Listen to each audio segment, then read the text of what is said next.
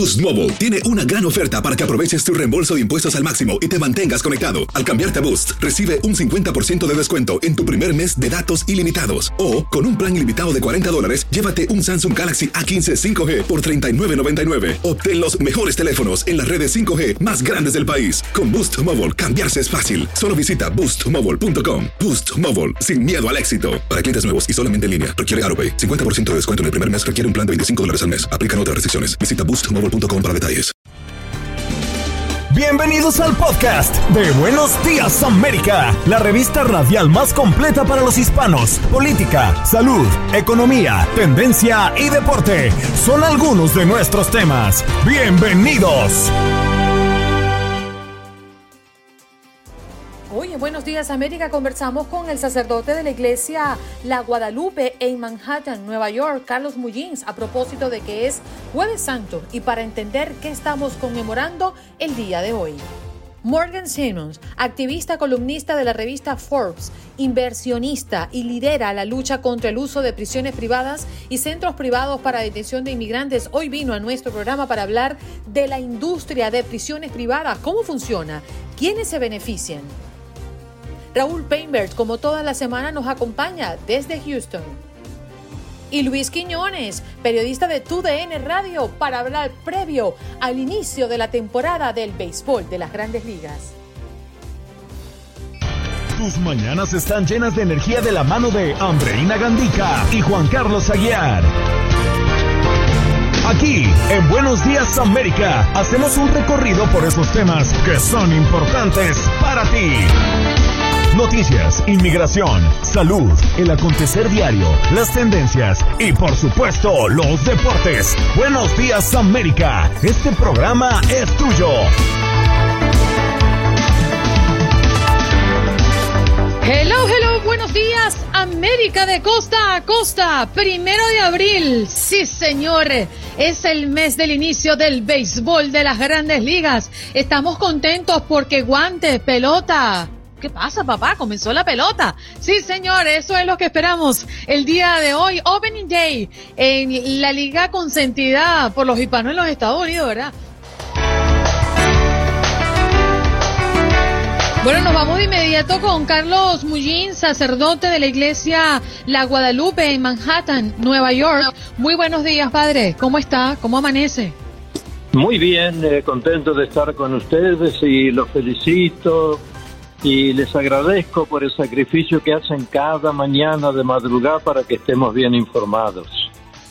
No, el agradecimiento es para ustedes por formar parte de nuestro programa un día tan especial como hoy, jueves santo, la Semana Santa, también conocida como la Semana Mayor en muchos países. Es una conmemoración de la religión cristiana que se celebra anualmente entre los meses de marzo y principios del mes de abril en cada año. Pero hoy es jueves. ¿Qué se supone dentro de las actividades que habitualmente hacemos en Semana Santa, eh, Padre, pasan un día como hoy?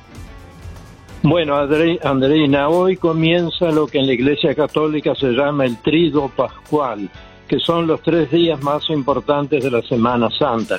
Sabe que Semana Santa empezó el domingo pasado con el Domingo de Ramos y culmina el próximo domingo 4 de abril con la gran fiesta de Pascua, que es la celebración máxima del año litúrgico. Y hoy se conmemora la última cena de Jesús con los apóstoles. Pero no olvidemos que Jesús era judío, era observante de las tradiciones, y ellos hoy celebraron lo que en hebreo se llama el Pesaj.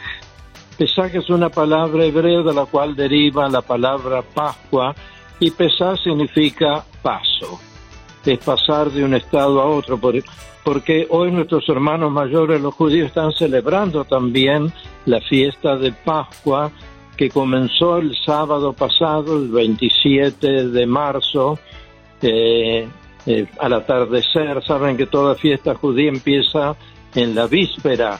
Poéticamente ellos dicen, al encenderse la primera estrella, se comienza la celebración de la Pascua. Y hoy entonces la iglesia conmemora la cena pascual de Jesús con los apóstoles se realiza ese, ese rito tan tradicional que es el lavatorio de los pies. Jesús lavó los pies de los apóstoles y le dijo, lo que yo he hecho con ustedes tiene que hacerlo ustedes con los demás.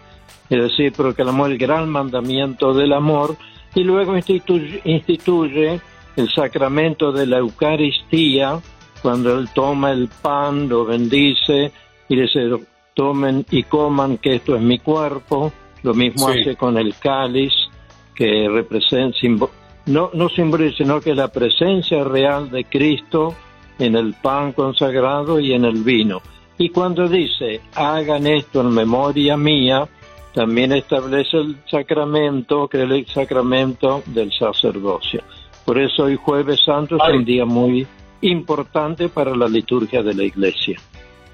Padre, yo quisiera preguntarle cómo hacer para conmemorar y acompañar estas tradiciones religiosas aquí en Estados Unidos. Estamos acostumbrados a que en nuestros países latinoamericanos jueves y viernes santos son días festivos, días de recogimiento en los que no se trabaja y podemos ir a las iglesias, pero aquí la dinámica es otra. ¿Cómo pudiéramos aprovechar el tiempo para eh, dedicarle un espacio a Dios, pero además poder cumplir con las demás responsabilidades que tenemos eh, laborales en estos días santos? Bueno, sabes que es muy cierto lo que tú dices. Eh, para empezar, hoy en las iglesias, yo estoy acá en la iglesia en la Guadalupe, en la calle 14, entre octava y novena avenida. A las 7 de la tarde se va a realizar la liturgia, el lavatorio de los pies, la institución de la Eucaristía y del sacerdocio. Eh, mañana, Viernes Santo, es el día que eh, más arraigado en la tradición religiosa, sobre todo del pueblo hispano.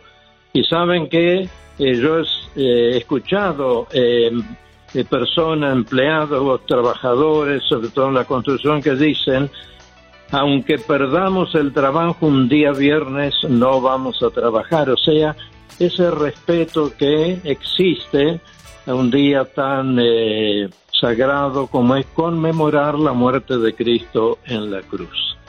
Eso sería... Y es por eso que, que sí, que muchas empresas y en nuestros países tradicionalmente daban jueves y viernes, sobre todo este viernes eh, santo libre, ¿no? Hablando un poco de lo que usted comenzaba eh, explicándonos, eh, lo que le llaman el triduo pascual. Pero háblenos un poquito del día de mañana también, ¿no? La crucifixión de Jesucristo. Claro, entonces el triduo pascual comprende el jueves santo es hoy, el viernes que es, no se dice la celebración, sino la conmemoración de la muerte en la cruz. Y es tradicional realizar un vía crucis por las calles. Saben que ahora debido a la pandemia se ha limitado eh, esa tradición del vía crucis con los personajes que eh, tuvieron, eh, protagonizaron lo que se llama el Camino de la Cruz, las 14 estaciones es un día de ayuno y de abstinencia para la Iglesia Católica, es decir, no se come carne eh, y hay que hacer el sacrificio de limitar eh, las comidas que uno hace, es decir, se puede desayunar liviano, un almuerzo liviano también y hacer el sacrificio de no cenar y ofrecer ese sacrificio como una manera de dar gracias a Dios por el, sacrificio que hizo Cristo al morir en la cruz. Pero el día Padre, y justamente, sí, continúe. No, que el día más importante es lo que se llama la vigilia pascual, el sábado, tiene que ser por la noche, porque se comienza con la bendición del fuego, el fuego, con ese fuego recién bendecido, se enciende el cirio pascual que simboliza la resurrección de Cristo, y se entra en, el, en la iglesia, en el templo, con las luces totalmente en tinieblas, en oscuridad, y se va eh, cantando eh, con el cirio encendido, esta es la luz de Cristo. Y los feligreses que tienen cada uno una vela van encendiendo esa vela con la, el fuego de el cirio, con, sí, con el fuego del cirio pascual, para representar o simbolizar que todos recibimos la luz de Cristo y que resucitamos con Cristo a una nueva vida. Luego son las... Una Sí, me escucho, sí. Lo que le iba a preguntar justamente para darle continuidad a, su respuesta es que tradicionalmente, y, nuestros abuelos comenzaron diciendo desde muy pequeñitos, jueves y viernes no se come carne. ¿Usted nos podría explicar por qué, padre? Bueno, saben que si uno lee la Biblia, eh, había una costumbre del el ayuno. Saben que el ayuno tiene una función terapéutica, es decir, a veces comemos demasiado y el privarnos de, de algún día no comer, eso también ayuda a la salud, pero también es una forma, un sacrificio que uno ofrece voluntariamente, eh, un poco cuando uno dice, bueno, tengo que espiar mis pecados, hago un sacrificio, o me privo de no ver la televisión un día, de no escuchar música, o dedicar más tiempo a la lectura de la Biblia o la oración también. Es decir, que uno eh, busca alguna forma de compensar la falta de los pecados que todos hemos cometido, ¿no es cierto? Es decir, eh, eh, ofrecer una reparación a través de un sacrificio. Sabe que dejar de comer es un sacrificio, no hay placer mayor que dormir y comer, ¿no es cierto? Sí. Bueno, padre, muchísimas gracias por venir a Buenos Días América, por darnos este repaso de lo que llamamos el triduo pascual, comenzando el día de hoy, eh, el día de hoy sí, jueves santo, viernes santo y el sábado santo, llamado también el sábado de gloria. Un abrazo, padre, y por favor, denos la bendición. Bueno, ante todo quiero recordar que existen tres Pascuas, la Pascua judía que están celebrando en estos días, la Pascua de Cristo, que es, bueno, judíos el paso de la esclavitud de Egipto a la liberación en Israel. La Pascua de Jesús es pasar de la muerte a la vida.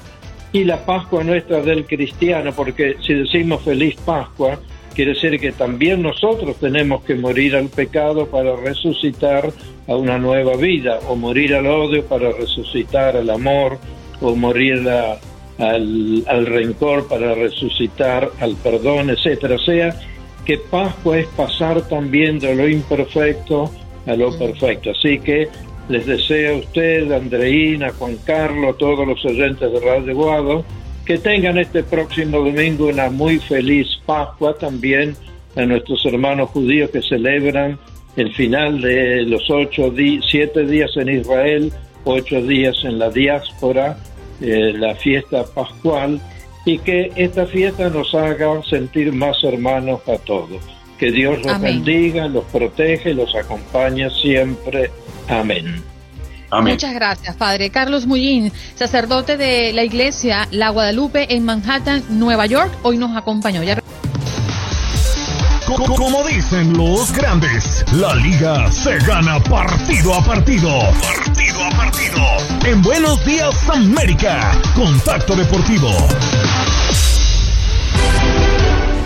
Y el señor Luis Quiñones está con nosotros. ¿Qué día para encontrarnos? No le vaya a decir, por favor, que Luis también es pecador, porque tampoco, o sea, poco viene por acá y no lo va a espantar diciéndole esas cosas que me dice a mí. Muy buenos días, eh, Andreina, también Juan Carlos. Yo soy un santo. Yo, yo la verdad, eh, eh, estoy práctico. Yo, pudiera ser el próximo santo de mi natal Camagüey, allá en Cuba. Yo, sí no soy pecador, yo nada de eso, nada que ver. Yo sí, yo sí, yo sí lo vislumbro en su cara, mi estimado Luis, y a Mire, se me, ve, se me ve aquí, se me ve aquí hasta la luz. La, la aureola la, tiene dibujada. Pero Luis, ¿qué te pasó? ¿Te, llegó la recluta? ¿Te, te pasó la máquina? ¿Qué pasó? Se me ocurrió hacer apuestas con Toñito Murillo, el inútil mayor de Inutilidad. Eh, perdí legal al aire, pero además, para serle sincero, quería ya hacerme el corte primavera-verano y además me salió gratis, es lo más importante. primavera-verano, qué barbaridad. Bueno, Licito, hoy un día muy especial, ¿no? Porque los cubanos y los venezolanos, pues amamos el béisbol y es uno de los deportes más populares e importantes en nuestro país si podríamos mencionar, y te voy a batear de una vez, nombrar a dos equipos mm, favoritos, tanto en la americana como en la nacional, ¿cuáles me dirías tú que hoy tienen las credenciales para llegar a la Serie Mundial? Yo te voy a dar cuatro equipos, Andreina. Te voy a dar los dos favoritos en papeles. Eh, la Serie Mundial, yo diría, pactada desde ahora mismo.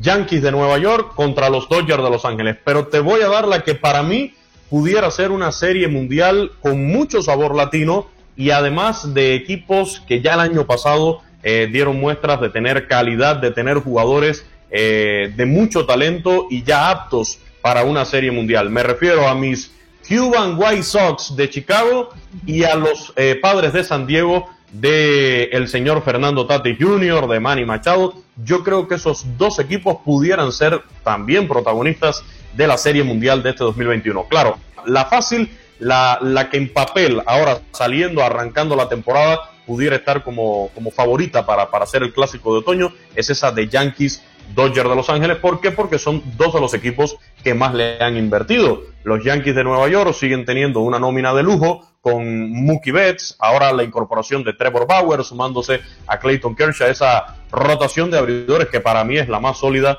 de MLB. Y bueno, los Yankees de Nueva York ya conocemos eh, lo que tienen en su nómina, Garrett Cole encabezando la rotación de lanzadores, en cuanto al line-up, Aaron Judge, Giancarlo Stanton, son peloteros que, que ya tienen además una madurez en grandes ligas y están listos para llevar a estos bombarderos del Bronx nuevamente a una serie mundial. Esos millones de dólares en algún momento tienen que hacerse sentir. Luisito, quiero detenerme un momento en un equipo que acabas de nombrar y que a mí me parece que tiene un equipo como nunca antes lo habíamos visto, y es los padres de San Diego, teniendo como figura a Blake Snell, a Dudarwish, a, a Lemet, y allí, por supuesto, Fernando Tatis, Manny Machado, Eric Hosmer. O sea, ¿qué equipazo el de los padres de San Diego? Es este equipo de los padres de San Diego lo que sorprende a Andreina Juan Carlos es que durante muchos años se dijo que el mejor sistema de granjas de las grandes ligas, o sea, los mejores prospectos, estaban en ligas menores de los padres de San Diego. Y es una realidad, eso es indiscutible. Sin embargo, este año, los padres de San Diego, A.G. Preller, el gerente general de los padres de San Diego, han dicho, vamos a abrir la chequera. ¿Dónde está la crisis mundial por el coronavirus? ¿Dónde está la crisis económica? En grandes ligas no saben de eso. Los padres de San Diego abren la chequera y le dicen a Fernando Tatis Jr., te vamos a dar 14 millones de dólares, eh, perdón, 14 años y 340 millones de dólares para que te quedes con nosotros y hacer un proyecto ya sólido para luchar por una serie mundial. Hace un par de años atrás le dieron más de 300 millones de dólares también a Manny Machado. Se traen a Blake Snell, que viene de los Rays de Tampa Bay, que acaban de perder una serie mundial contra los Dodgers de Los Ángeles. Se traen, como ya mencionabas, a Yu Darvish para mencionar ese picheo abridor. De hecho, Yu Darvish va a ser el abridor hoy en este Opening Day del béisbol de las grandes ligas. Yo solamente eh, les voy a hacer el, actualizar el, el, conteo regresivo porque lo he estado haciendo durante estos días en todos los programas. Quedan exactamente 4 horas, 40 minutos y 22 segundos para que arranque la temporada de Grandes Ligas 2021 este Opening Day. Y sí, los padres de San Diego están en condiciones para batirse de tú a tú con los Dodgers de Los Ángeles por esa división oeste de la Liga Nacional. Los Dodgers, yo repito, son los grandes favoritos para llegar otra vez a la Serie Mundial, para ganarla incluso, tienen nómina más que suficiente, pero estos padres de San Diego, mucho, pero mucho cuidado, eh, tienen también un equipo joven, un equipo con, con mucha sangre latina además, que está también en condiciones para ser protagonista de la división, pelearle el banderín de ese oeste de la Nacional a los Dodgers y llegar a la Serie Mundial. Y además, eh, por supuesto y obviamente será una temporada muy difícil. Eh, para retomar, ¿no? Aquello que habíamos visto antes del 2020. Un 2020 que nos dejó una eh, temporada regular del béisbol de las grandes ligas reducida a solo 60 juegos. Volvemos a los 162 juegos. Además, la apertura de los estadios que cada vez más eh, están en capacidades mayores para recibir a fanáticos. Así que pinta todo muy bien, eh, Luis, para vivir una muy buena temporada de béisbol de grandes ligas. Hace unos días MLB envió un memorándum a los equipos donde afirmaba que cuando esté el 85% de los peloteros y también del personal que está directamente vinculado a los juegos en el terreno, vacunado contra el coronavirus, se van a relajar todas las medidas del COVID-19. ¿Qué quiere decir esto? Por ejemplo, no será obligatorio el uso de las mascarillas en dogouts y bullpen regresarían, por ejemplo, cosas que son muy habituales en el béisbol y que se vieron eh, suspendidas, los famosos juegos de cartas eh, durante los viajes, en el clubhouse, donde por cierto, dicen las malas lenguas que las sumas que se ponen en juego, que, que, se apuestan en esos jueguitos de cartas de los peloteros de grandes ligas son bastante elevadas. ¿eh? Bueno, pues esos juegos de cartas, esas concentraciones, esas pequeñas reuniones dentro de, los vestidores del clubhouse de grandes ligas estarían regresando, también visitas a la iglesia, eventos con patrocinadores, eh, salidas a restaurantes, el uso de saunas, el uso de la sala de video antes y después de los juegos de, pelota. Eh, serían algunos temas que serían relajados eh, en estas medidas del COVID-19 cuando el 85% de los peloteros y, repito, el personal que está directamente vinculado al terreno de juego estén ya vacunados contra el coronavirus. Luis, nos reencontramos en el próximo contacto deportivo porque tenemos que hablar de los duelazos de picheo que vamos a tener el día de hoy. Como ustedes saben, los equipos eligen a sus mejores pitchers abridores para montarlos en la loma y que eso suelte chispa. ¿Cuáles son esos duelos que están sobre la mesa y que prometen? De eso nos estará hablando Luis Quiñones un poquito más adelante. Un abrazo, querido amigo. Al rato nos volvemos a ver. En Buenos Días América. Buenos Días América. Tu opinión importa. Nuestras redes sociales. Facebook. Buenos Días AM. Tu opinión importa. Instagram. Buenos Días América AM.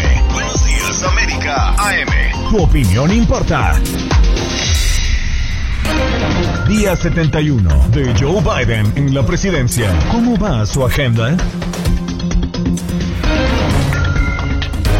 El presidente quiere invertir 2 billones de dólares en los próximos 15 años y sufragarlo con una subida de impuesto que elimine en parte la reforma fiscal de Trump. En otras noticias, el presidente encabezará el día de hoy su primera reunión de gabinete, mientras que Biden conmemora el Día Internacional de la Visibilidad Transgénero se convirtió en el primer presidente de los Estados Unidos en hacerlo y pidió igualdad para las personas transgénero. Día 71 de Joe Biden en la presidencia. ¿Cómo va su agenda?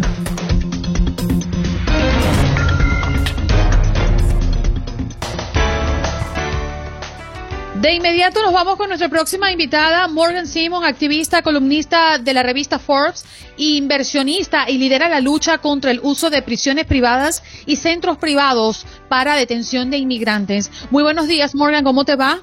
Buen día, muy bien. Hoy queremos conocer esta industria de prisiones privadas. ¿Cómo funciona, Morgan?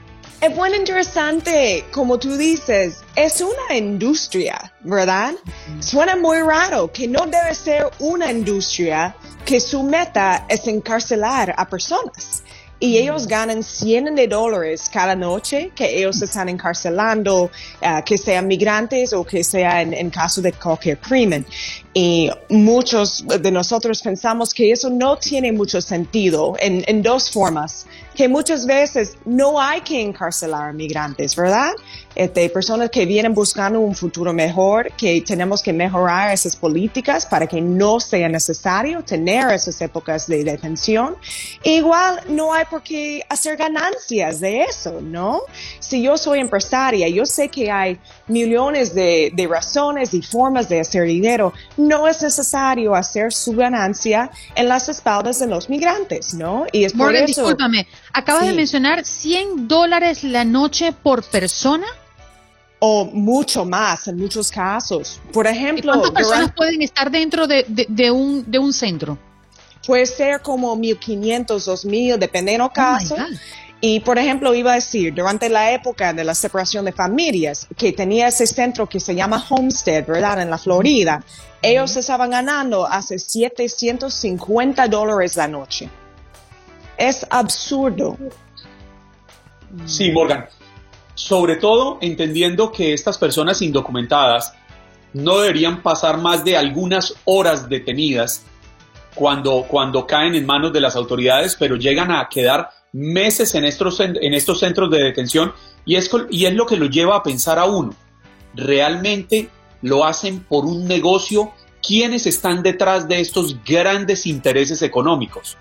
Bueno, lo interesante es que somos todos nosotros que están atrás de eso.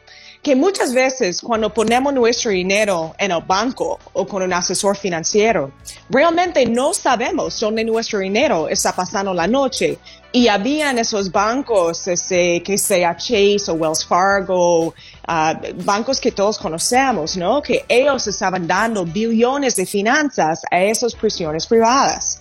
Entonces tenemos que siempre prestar un poco más de atención donde nuestro dinero está pasando la noche, porque nosotros no queremos estar financiando a la detención de migrantes, ¿verdad? Entonces es una realidad que muy poca gente conozca y yo creo que es muy importante saber eso. Mm, ahora, nos interesa mucho saber, Morgan, eh, sí, es una industria, eh, por, los montos que nos hablas, es un dineral en cada uno de los centros, pero ¿qué es lo que hay? ¿Cuál es el servicio que les prestan a las personas que están detenidas en estos centros para que cueste ese dinero? Bueno, eso es muy, muy buena pregunta porque hemos visto cuáles son las condiciones dentro, que realmente esas empresas son prisiones privadas y parecen como prisiones, ¿verdad? Que por lo que yo he escuchado, que yo hablo bastante con las, con las familias que tienen sus seres queridos encarcelados, que están recibiendo mala comida, que muchos se han contratado a COVID, que no han tenido la protección suficiente durante esas épocas entonces, realmente es un abuso de los derechos humanos y esas personas que están ahí. Y por eso yo creo que es un buen momento que luchamos para los, los cambios que puede realizar ese Biden en su administración. Y también que nosotros todos buscamos en nuestro cuenta bancario, ¿no? Y prestar más atención que nuestro dinero no sea financiando a las prisiones privadas. Morgan, quisiera traer una, una situación a colación para, plantearle la siguiente pregunta. En California, el gobernador Gavin Newsom firmó una ley que buscaba acabar los centros de detenciones privados para inmigrantes en el estado, hablando específicamente de cuatro centros, los ubicados en Bakersfield, en San Diego, en Adelanto y en Calexico. Sin embargo, cuando se firma esta ley, la proyectan al año 2028. ¿Por qué no hacerlo de una vez? No tenemos la capacidad para cerrar estos centros y que entren a centros que pertenezcan al Estado. Estoy 100% contigo, que esos son contratos que fue firmado por mucho tiempo y que hay que ver ahora cómo podemos cambiar las políticas para que esos centros no sean necesarios.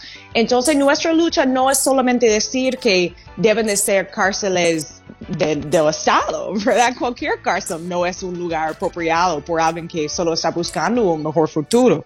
Entonces yo creo que esos son cambios que tenemos que buscar a nivel de Estado, a nivel nacional y que tiene que ver con la política y con la economía también.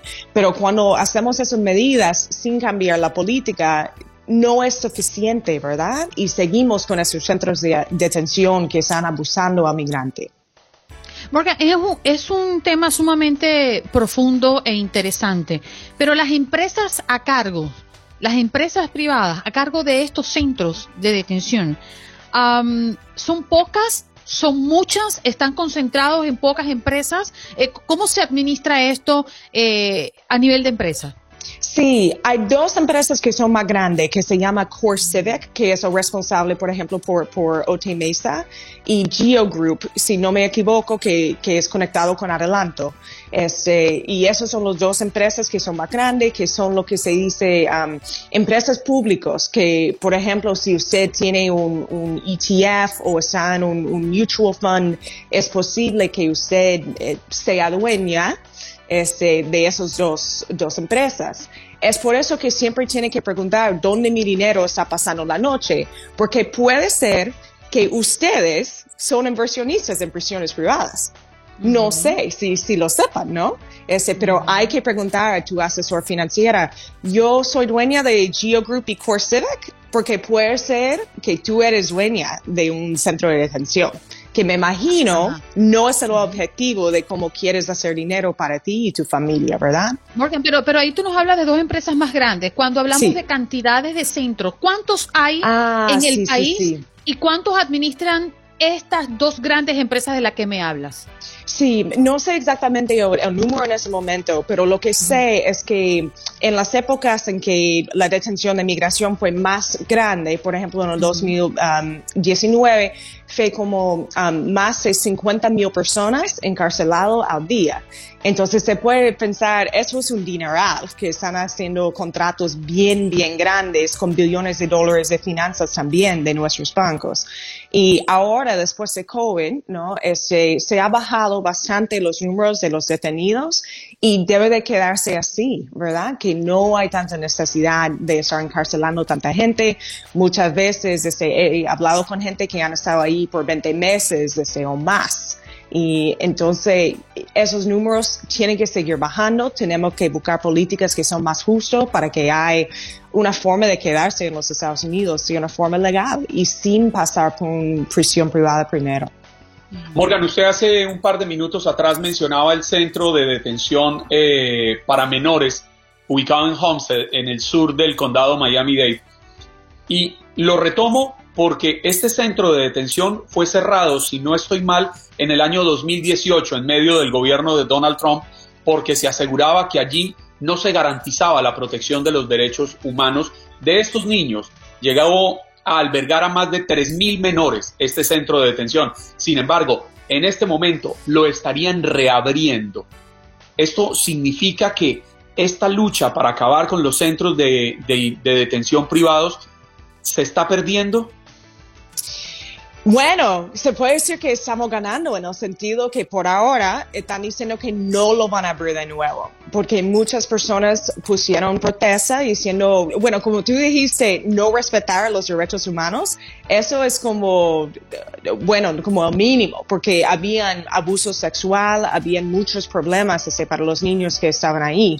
Y entonces sí decidieron que por ahora no necesitan abrir a ese centro de nuevo y estamos viendo si podemos tener mejores políticas que no sea necesario ese de abrir esos centros y sabiendo que cada vez que abrimos otro centro es otra oportunidad de ganancia, se puede decir, en las espaldas de los niños. Imagínate eso, ¿no?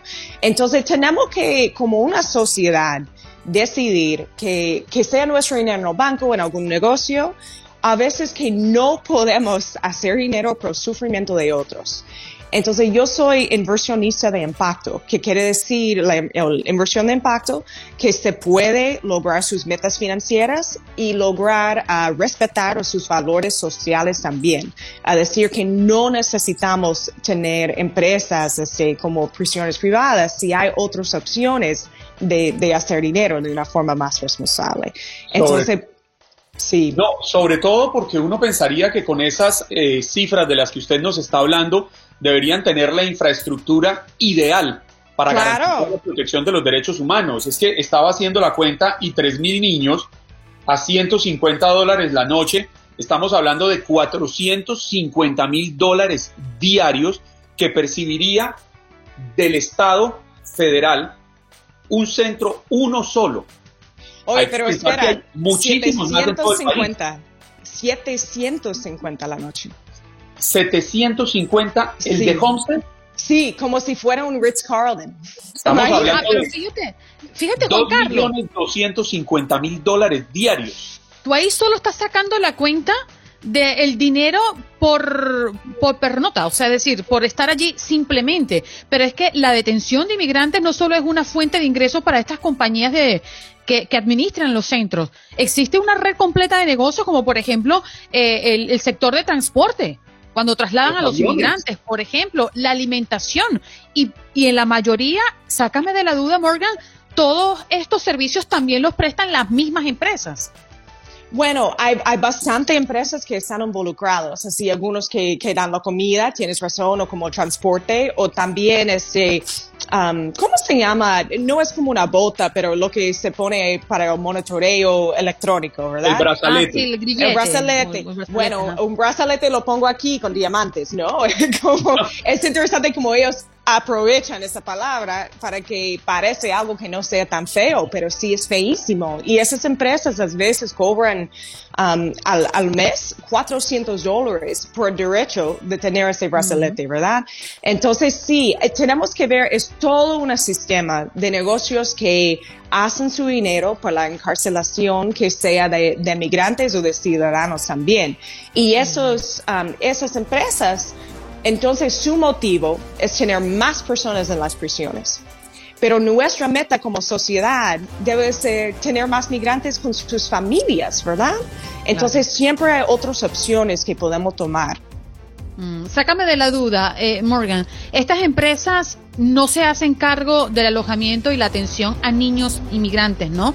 E, esa función la tiene realmente es el Departamento de Salud y Servicios Sociales. Bueno, en la época de Homestead había un negocio que se llamaba Caliburn, um, que ellos sí son negocio privado que estaban manejando eso. Y también este, negocios como CoreCivic han estado involucrados en la detención de familias juntos, en ese sentido, este, todavía encarcelando niños, aunque sea con sus padres. Lamento mucho eh, eh, interrumpirte, pero el tiempo se nos fue y no nos dimos cuenta. Gracias por estar con nosotros. Gracias a ustedes. Bien, Morgan Simon, activista, columnista de la revista Forbes, inversionista y también lidera la lucha contra el uso de prisiones privadas y centros privados para detención de inmigrantes. Ya regresamos. Boost Mobile tiene una gran oferta para que aproveches tu reembolso de impuestos al máximo y te mantengas conectado. Al cambiarte a Boost, recibe un 50% de descuento en tu primer mes de datos ilimitados. O, con un plan ilimitado de 40 dólares, llévate un Samsung Galaxy A15 5G por $39.99. Obtén los mejores teléfonos en las redes 5G más grandes del país. Con Boost Mobile, cambiarse es fácil. Solo visita boostmobile.com. Boost Mobile, sin miedo al éxito. Para clientes nuevos y solamente en línea, requiere AroPay. 50% de descuento en el primer mes requiere un plan de 25 dólares al mes. Aplican otras restricciones. Visita boostmobile para detalles. Bueno, nos vamos de inmediato a recibir a nuestro consentido Raúl Peinberg, el único hombre que no peca en este programa. Muy buenos días, señor Raúl, ¿cómo está? Caras vemos, sexos no sabemos, como dicen por ahí, André. Pero bueno, no me refería a esos pecados, sino a otros tal vez peores, ¿no? Esta, mañana, esta mañana estoy realmente eh, sorprendido del impacto que ha tenido una, una noticia que, consistentemente ha sido eh, denunciada, pero que de alguna manera parece quedarse ahí en ese limbo, en esa nata eh, social y gubernamental tan especial que es precisamente la de estos grandes negocios que surgen en función de la, de la inmigración. Por eso siempre he dicho, y mira, coincido mucho con lo que esta mañana dice Gaspar Bucio. Gaspar, saludos. Dice, la solución es cambiar el pensamiento y la meta. No se debe buscar solo la riqueza o el ganar. La meta debe ser servir y mejorar todos. Con ganancia y competencia, claro, pero creo yo, al igual que él, que con un sentido social muy importante. O sea, si la inmigración no es atendida de manera humanitaria, es decir, si no somos buenos eh, abordando este tema, hagámoslo cuando menos por negocio, porque ha sido y está demostrado que el hecho de que se permita una reforma integral al tema migratorio, como lo hemos hablado también en otros aspectos, como la reforma electoral, por ejemplo, representa un ingreso muy importante de recursos para el Estado, para el gobierno federal, para los gobiernos estatales. Entonces, si en este sentido, el de las prisiones, el de los lugares en donde miles de inmigrantes, ahora que tenemos esta nueva crisis, eh, son eh, atendidos eh, o son encerrados, depende del ángulo con el que se quiera ver, me inclino más a pensar en el segundo, representa un enorme negocio para muchas empresas dedicadas precisamente a este giro y lo ha sido durante muchos años con resultados cuestionables en cuanto a la debida atención y en cuanto a una verdadera intención de eh, eh, capacitar o de preparar, eh, dependiendo del caso, a quienes tendrán que reintegrarse a una sociedad. en este caso, en el tema migratorio, Juan Carlos Andreina, creo yo que debemos de, de tratar de encontrar un fondo muy importante. Muchos se preguntan esta mañana a través de las preguntas en las redes sociales cuál es la solución. Y sigo pensando que tiene mucho que ver con la retórica política. Efectivamente, criticable o no, la postura del expresidente Donald Trump logró de alguna manera frenar un poco. Es decir, fue eh, eh, simplemente el sentar perfectamente las bases agresivas en contra de la inmigración, la que logró frenar, disminuir esta curva del flujo que se veía venir tanto desde Centroamérica como de la República Mexicana. Hoy en día, este nuevo mensaje del presidente Joe Biden de integración, de comprensión y de un intento más claro por ayudar a este sector de la población, ha generado que muchos grupos del crimen organizado en estos países de origen aprovechen la situación, muevan nuevamente a estas sociedades que viven en la miseria, que viven en la inseguridad, que viven en la necesidad económica, para tratar de llegar a este que es el oasis económico de América, del continente americano. Y por esa razón hemos visto este nuevo flujo de inmigrantes. Ahora, más aún cuando se habla de que no todos serán recibidos, de que muchas políticas van a seguir su curso y su camino y solamente los menores serían atendidos a diferencia de lo que pasó en la administración anterior.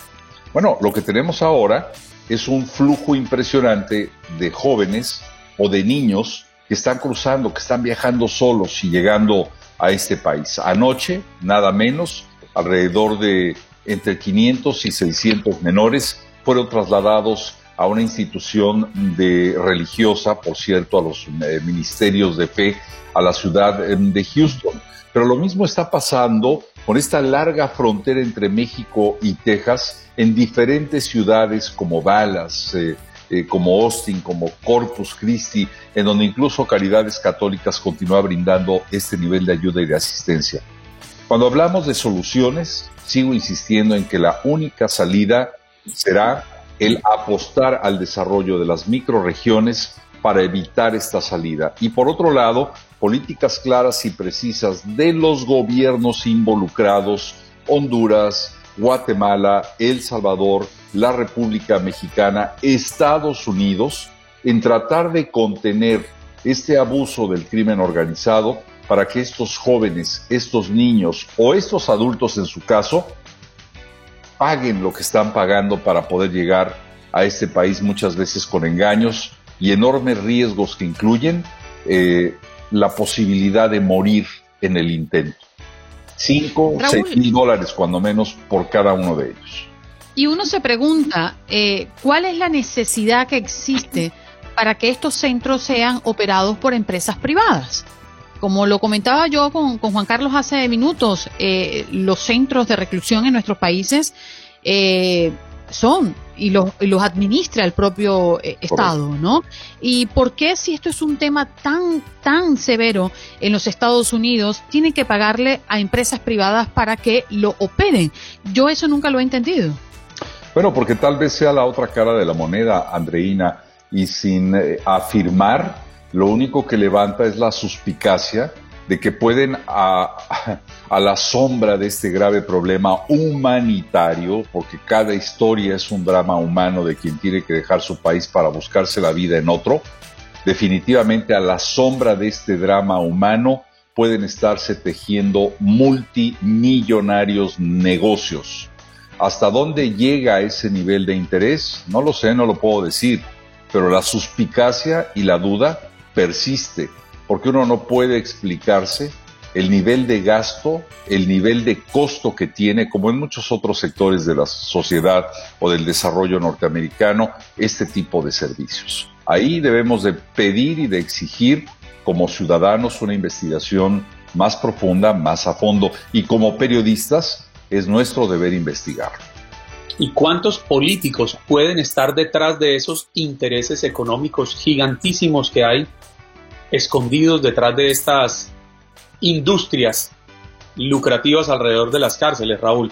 ¿Sabe que le, le, quería preguntar, porque me queda sonando la idea de cómo estaría aumentando radicalmente la inmigración en esta época desde el llamado Triángulo del Norte hacia los Estados Unidos. Pero yo me planteo, como se dice coloquialmente, a veces a ellas les toca bailar con el más feo Y de pronto al presidente Joe Biden en este momento le está tocando bailar con el más feo, porque es innegable el impacto que ha tenido el coronavirus en Estados Unidos. Ahora traslade ese impacto a Centroamérica, a unas economías de por sí golpeadas y a unas economías arrodilladas ante la corrupción de sus mandatarios. Súmele a esto, para convertirlo en un cóctel mucho más explosivo, los huracanes Iota y Eta que impactaron precisamente ese triángulo del norte centroamericano, llevando miseria, llevando caos, llevando desolación, dejando a las personas hundidas en una pobreza extrema. Yo hice unos informes hace una semana sobre la situación en Honduras, específicamente en San Pedro Sula, y una señora en la entrevista decía, se le preguntaba, ¿usted sabe a los peligros que se está enfrentando al emprender camino? Y venía con su esposo y sus dos niños chiquitos, menores de 5 o 6 años. Y ella decía, sí, pero es que no tengo otra opción. Aquí los huracanes me arrebataron todo, me dejaron en la pobreza, no tengo nada.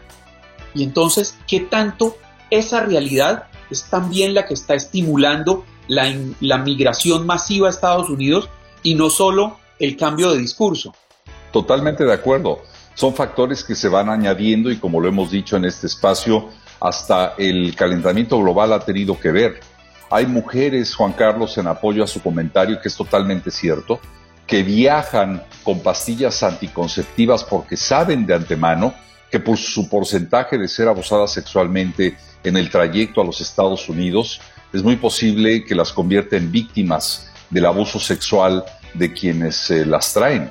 Ese es el enorme, entre otros, riesgo que están corriendo muchos inmigrantes. ¿A qué nivel de desesperación podemos llegar para, en muchos casos, como ya lo hablamos aquí también, enviar a nuestros hijos en esta aventura de muerte hasta la frontera con los Estados Unidos, o hasta dónde estos jóvenes o estas jóvenes o estas familias se están arriesgando a perder eh, la vida por todo lo que sucede en el trayecto. Yo creo que es eh, demasiado. Ahora, el problema es que no se ha integrado el discurso eh, sí hemos visto cómo el presidente eh, Joe Biden ha cambiado el enfoque de su retórica, porque es natural pensar que en Estados Unidos, aunque al paso no tan rápido que quisiéramos ver, pero el tema de la vacunación y de la atención a la pandemia avanza, pero no se integra, no se encadena con otro tipo de problemáticas humanas como el tema migratorio. Por eso, ahora el presidente cambia la visión, no la integra, la cambia y de hablar constantemente del tema de la pandemia que tanto nos ha afectado en este país, primero en casa, estoy de acuerdo, ahora empieza a cambiar su visión hacia la atención de un problema de carácter migratorio, por eso nombra a Kamala Harris como encargada de esta problemática.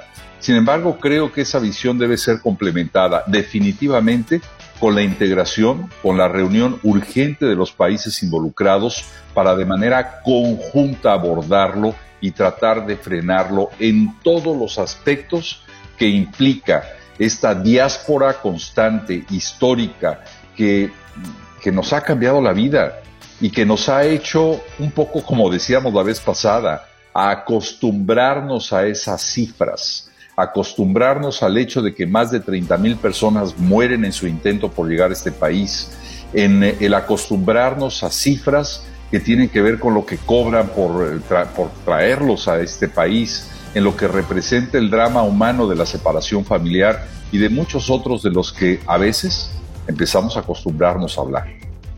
Raúl, te despedimos al aire, continuamos contigo en el Facebook Live, vamos a hacer una pausa, gracias por estar todas las semanas con nosotros y dejarnos siempre un punto de reflexión. Gracias Andreina, saludos, muchos abrazos para todos. Como dicen los grandes, la liga se gana partido a partido. Partido a partido. En Buenos Días América, Contacto Deportivo.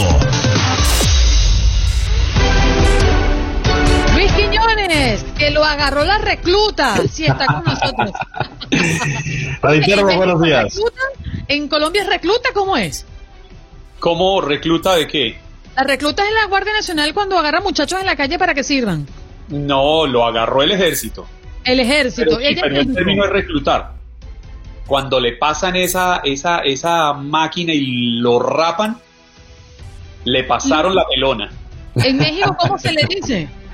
Pues acá en México igual eh, le llaman la cartilla cuando te dan la cartilla o algo así. En Cuba eh, yo tuve que pasar el servicio militar un año, es obligatorio. Eh, hace ya 10 años de eso, o bueno, hace 12 años de eso ya, señores.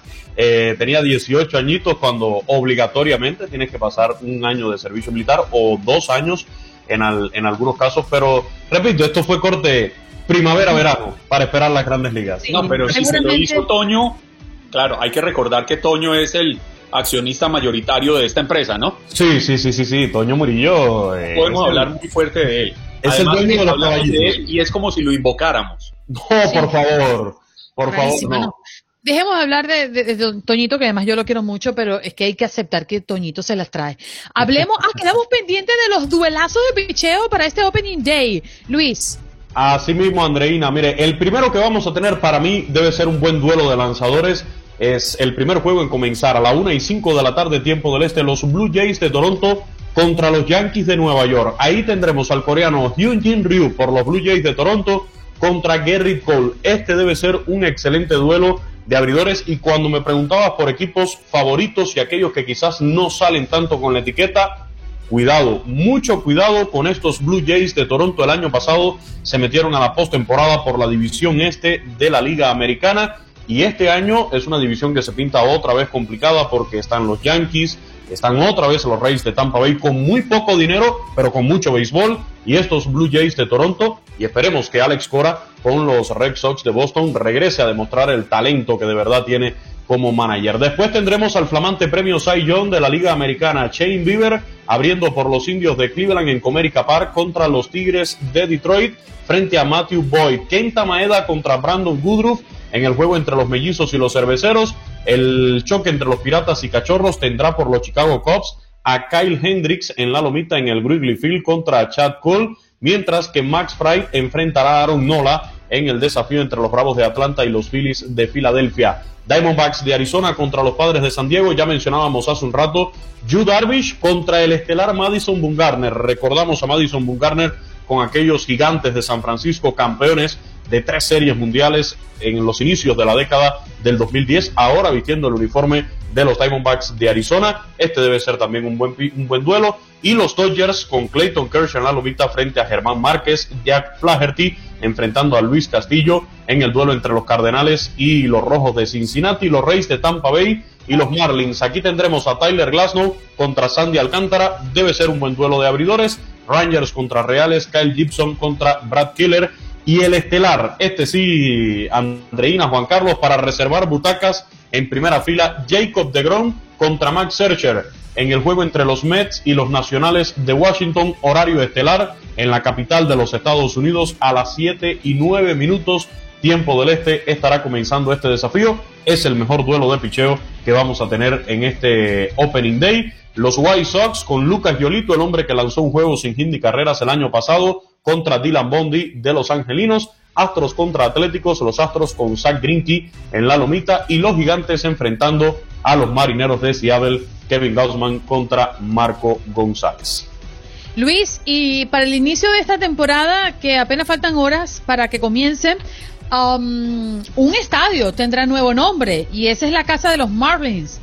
Asimismo, los Marlins de Miami en esta reconstrucción encabezada por Derek Jeter, en la cual yo confío muchísimo, yo lo he dicho muchas veces, Derek Jeter tiene un prestigio muy bien ganado y que bastante le costó en las grandes ligas. No es cualquier personaje del béisbol de MLB. Y si se metió en un proyecto en el propio béisbol de las grandes ligas, ese nombre de Derek Jeter, miembro del Salón de la Fama, el hombre que se quedó a un voto de ser el segundo unánime después de Mariano Rivera, algo inexplicable. A mí, de la forma que me lo presenten, yo no puedo entender que haya una persona eh, de los integrantes de la Asociación de Escritores del Béisbol de Norteamérica que votan para el Salón de la Fama en Cooperstown. Yo no puedo entender eh, los motivos que llevó a esa persona a no votar por Derek Jeter. Pero bueno, eso es harina de otro costal. Lo que sí es cierto es que Derek Jeter va en serio con este proyecto de los Marlins fue un proyecto que quizás podemos decir empezó a rendir sus frutos el año pasado con la clasificación a esta postemporada expandida Este año está difícil clasificar, no queremos decir que es un proyecto que va a rendir frutos temprano, pero a largo plazo creo que sí va, a dar resultados. Y si el nuevo nombre del estadio, por supuesto, con una marca comercial, con un patrocinador, va a dar más dinerito para ese proyecto, pues bienvenido sea. Eh, los Marlins, que bueno, desde la llegada de Derek Jeter se hicieron ajustes, ya se habían librado de, contratos como el de Giancarlo Stanton, como el de Christian Yelich, contratos millonarios. Todavía el año pasado los Marlins le tuvieron que mandar un cheque de 30 millones de dólares a Giancarlo Stanton allá en Nueva York, que le debían todavía de, su contrato. ¿eh? Pero si, si este nuevo nombre del estadio va a traer más presupuesto para este proyecto de los Marlins, bienvenido sea. A ver si, si podemos tener de, de nuevo a los Marlins de Miami en una serie mundial la verdad es que yo no sé para qué se llevan a Giancarlo Stanton si van a criticarlo tanto en Nueva York. No lo hubiesen dejado aquí, chico, y ya se acabó la problemática. O sea, yo no entiendo. Esto era una. No, que Giancarlo Stanton no, no dispara, no saca el parque. ¿Qué le pasa? En su primer año de los Yankees, después de sacarlo de los Marlins. O sea, no renieguen del hombre. Si no les gusta, devuélvanos a Miami. El problema es que todo el que llega a una organización como los Yankees, como los Medias Rojas de Boston, como los Dodgers de Los Ángeles sabe en qué se está metiendo. Puedes decidir, no sé, de los 162 juegos, puedes decidir 161 con jonrones. Si fallaste el que te costó la clasificación a, las, a, a, los playoffs, a la Serie Mundial, o el que te impidió ganar el título de la Serie Mundial, ya por ahí no te la van a perdonar. Así son los fanáticos y además la prensa de Nueva York, que es muy, pero muy exigente en cuanto a béisbol nos referimos. Hablando de Nueva York, Andreina, una de las incógnitas que había para este inicio de la temporada era si Francisco Lindor, el puertorriqueño, el recién llegado de Cleveland a los Mets, iba a tener ya un nuevo acuerdo. Se decía que los Mets le habían hecho una propuesta para esta extensión de contrato y que Francisco la había rechazado, pues ya es oficial de que Francisco Lindor se queda por 10 años y 341 millones de dólares. Ayer Pete Alonso salió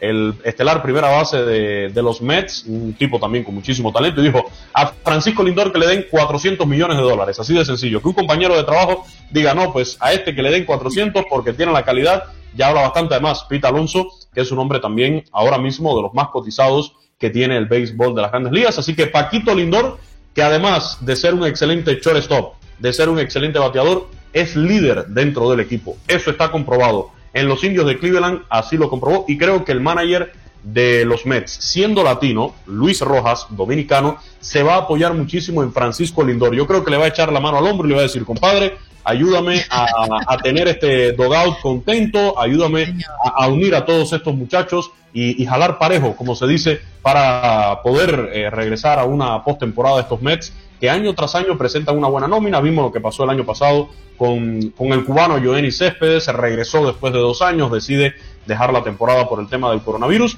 pero así que Francisco Lindor, 345 millones, 10 años con los Mets de Nueva York. 340 millones, Sí, señor, y ese muchacho, bueno, la verdad es que es el segundo en la lista mm, en ganar más en un año. Un abrazo para ti, Luisito, cuídate mucho y comienza la pelota, qué felicidad.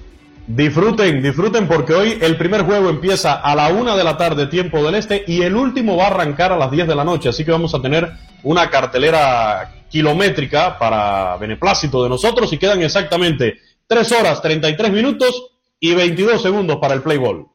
Bien, gracias, mi querido Luis Quiñones, que día. el día con la pelota y el inicio del béisbol de las grandes ligas. Bye. 3 horas 33. Ay, qué rico Tomarse en la mañana un cafecito calientito. Buenos días, América. Jueves de cafecito, como todos los jueves tenemos un cafecito nuevo y hoy a las 6 de la tarde hora del este a través de nuestra página en Facebook, usted lo va a poder escuchar y ver completito. Juan Carlos, como a ti te gustan las sorpresas, yo lo sé, tú esperas todos los jueves para darte la noticia, pues tenemos a uno de los humoristas más reconocidos de República Dominicana. antes, antes de que me diga el nombre, yo también le tengo la cuenta regresiva. Faltan 8 horas y 28 minutos para que ustedes tengan el cafecito disponible en las redes sociales de Buenos Días América. ¿Con quién venimos, Andrei? Bueno, con este hombre que mm, al antes de llegar a la fama tuvo que hacer muchas cosas, fue taxista, tuvo un, un carrito de perro caliente, o mejor conocido como hot dog en este país, pues, y se ha ido superando poco a poco, y hoy es uno de los humoristas más reconocidos de República Dominicana. ¿Quieren saber quién es? Escuchen. De hecho, siempre digo que, que lo que he logrado está muy por encima. Yo lo único que soñaba era con estar. Eh, nunca soñé con, con ser protagonista de una película, de una obra de teatro. Yo solamente soñaba con estar, aunque sea pasar por detrás de un sillón, en una película, aunque sea ser extra, eh, en la televisión, con trabajar, eh, aunque sea detrás de la siempre soñé con estar presente, me amaba el mundo del espectáculo. Fue una combinación entre mi abuelo, que era músico, que fue el compositor del compadre Pedro Juan, me imagino conoce ese merengue, mi tío que era empresario artístico, veía a los artistas, el trato, la vida que llevaban. Creo que fue una combinación de eso.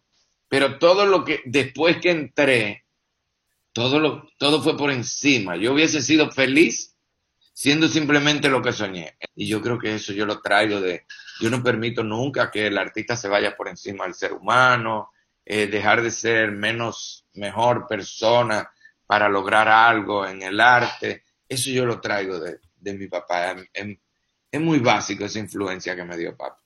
Fíjate que conversando contigo, Irving, veo un hombre mm, de buen humor, veo un hombre luchador, perseguidor por sus sueños, de profesión buscador de oportunidades y todo esto.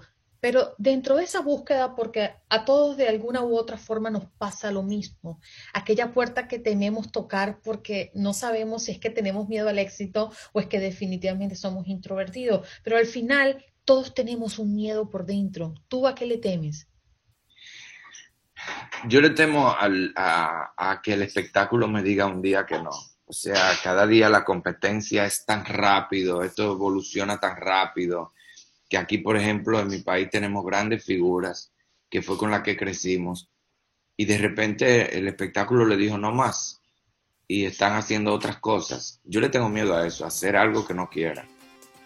Mm, allí teníamos ahí quien es uno de los humoristas más reconocidos de República Dominicana y está casado actualmente con una de las mujeres más queridas por los niños en Dominicana, Isha, sí señor. Condujo hace muchos años un programa de televisión dedicado para los niños y es adorada y querida por las familias en República Dominicana. Mucho más usted lo podrá encontrar a través de nuestros podcasts y completito hoy a las 6 de la tarde hora del este a través de nuestra página en Facebook Buenos Días AM. Gracias por acompañarnos en nuestro podcast. Buenos días América. Y recuerda que también puedes seguirnos en nuestras redes sociales. Buenos días AM en Facebook y en Instagram. Arroba Buenos días América. AM. Nos escuchamos en la próxima. Aloha mamá. Sorry por responder hasta ahora. Estuve toda la tarde con mi unidad arreglando un helicóptero Black Hawk. Hawái es increíble. Luego te cuento más. Te quiero. Be All You Can Be, visitando goarmy.com diagonal español.